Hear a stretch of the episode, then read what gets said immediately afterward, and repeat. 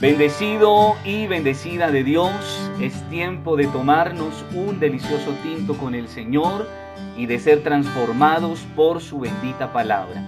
Mi nombre es Gerson Moreno y te doy la bienvenida a este espacio de devocional. Tiempo de salvación.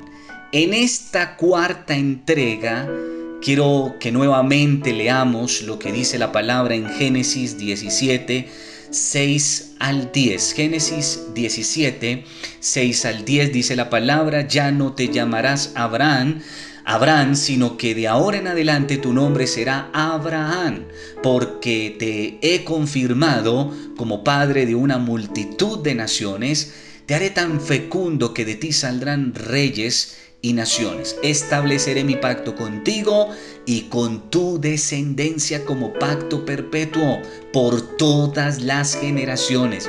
Yo seré tu Dios y el Dios de, tu de tus descendientes a ti y a tu descendencia les daré en posesión perpetua toda la tierra de Canaán, donde ahora andan peregrinando, y yo seré su Dios. Dios también le dijo a Abraham, cumple con mi pacto tú y toda tu descendencia por todas las generaciones. Y este es el pacto que establezco contigo y con tu descendencia, que todos deberán cumplir todos los varones entre ustedes deberán ser circuncidados. Entonces, en este pasaje encontramos varias cosas hermosas, interesantes, y es que el Señor comienza en la vida de Abraham por cambiarle su nombre, su destino, su propósito. En pocas palabras, le transforma su vida y le marca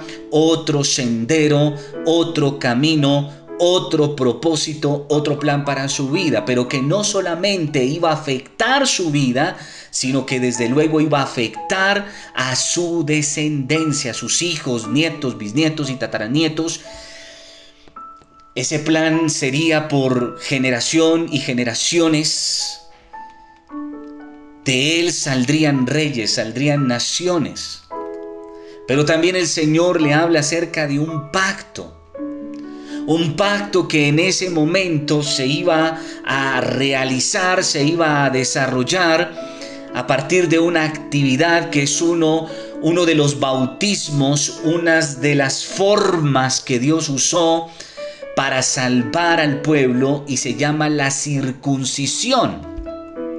Y la circuncisión incluía, entre todas las cosas, sangre, pacto de sangre con Dios vendría a ser un sello que les recordaría a ellos que ya no se pertenecían a sí mismos, que ya no podían hacer lo que querían, sino que a partir de, de, ese pacto y en adelante, ellos ahora son propiedad de Dios, parte de Dios, por tanto Dios es su Dios, su rey, su gobernador, su Señor.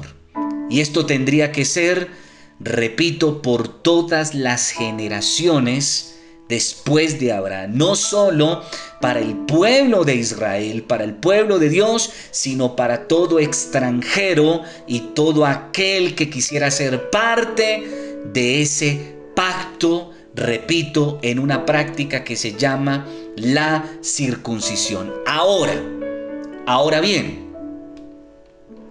el deseo de Dios y la promesa de Dios para que se pudiera cumplir, para que se pudiera llevar a cabo, lo primero que necesitaba entender el pueblo es que necesitaban ser libres de la esclavitud y de la opresión del pecado y del maligno. Y para ser libres, lo primero que tenía que suceder era que tenían que ser sellados a través de la circuncisión.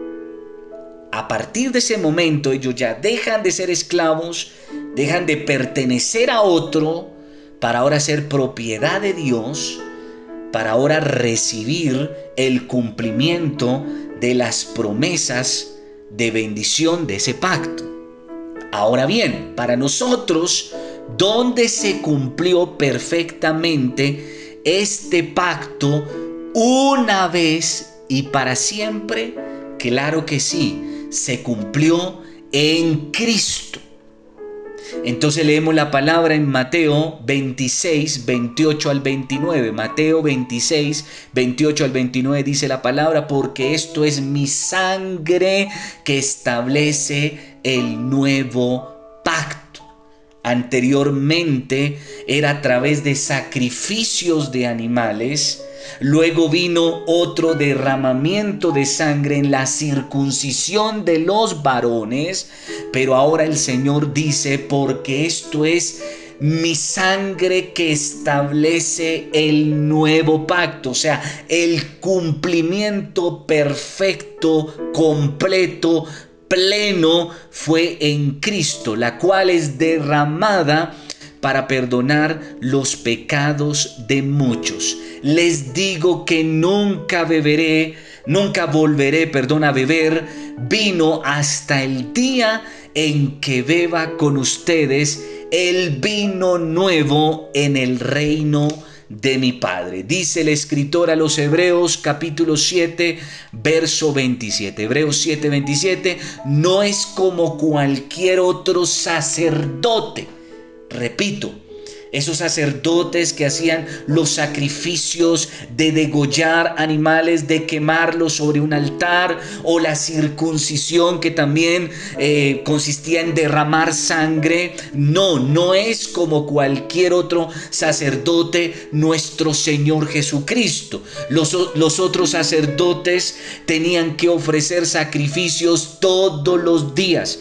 Primero por sus propios pecados, y luego por los pecados de su familia del pueblo. Pero Jesús, el sumo sacerdote, el sacerdote perfecto, pero el sacrificio por perfecto, no necesita hacer eso.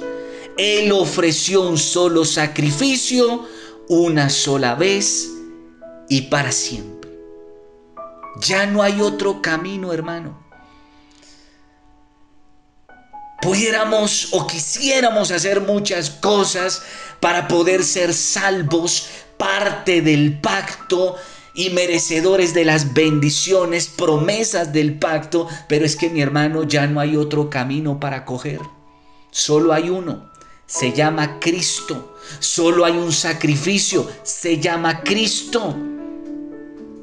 Y entonces dice también Hebreos 10:12 Hebreos 10:12 dice la palabra, pero Cristo habiendo ofrecido una vez y para siempre un solo sacrificio por los pecados, se ha sentado a la diestra de Dios y asimismo como Él está sentado en los lugares celestiales, en la misma gloria del Señor, nosotros la iglesia y los que hemos aceptado ese sacrificio, ese pacto, también estamos sentados en lugares celestiales, compartiendo la gloria del Señor y las bendiciones de Dios.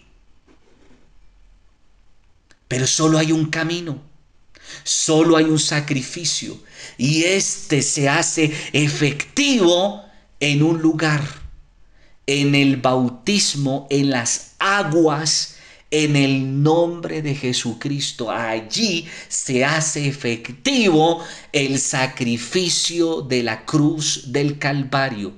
Ese único, completo, perfecto sacrificio y que no se necesita de ningún otro más, se hace efectivo cuando bajamos a las aguas del bautismo, repito, como lo dice la palabra, en el nombre de Jesucristo. Entonces, luego de que Dios nos hace libres de la esclavitud del pecado y del dominio del enemigo, es que el Espíritu Santo de Dios viene y habita en nosotros y es entonces que nos convertimos en nuevas criaturas. Segunda carta a los Corintios 5:17, de modo que si alguno está en O sea, en ese pacto, en ese sacrificio, nueva criatura es, las cosas viejas pasaron, he aquí, todas son hechas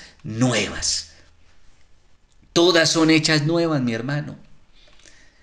Es en el sacrificio de la cruz Es en el pacto del Señor consumado en su muerte y en su resurrección y que, repito, se hace efectivo en nosotros, en nuestras vidas, en el bautismo en el nombre de Jesús, que venimos a ser parte de ese nuevo pacto, venimos a ser parte de toda la recompensa, de todas las promesas y bendiciones de ese pacto. ¿Por qué? Porque ahora el Espíritu de Cristo, el Espíritu del Señor, habita en nuestras vidas. Somos nuevas criaturas, somos libres, somos bendecidos y somos victoriosos en Cristo.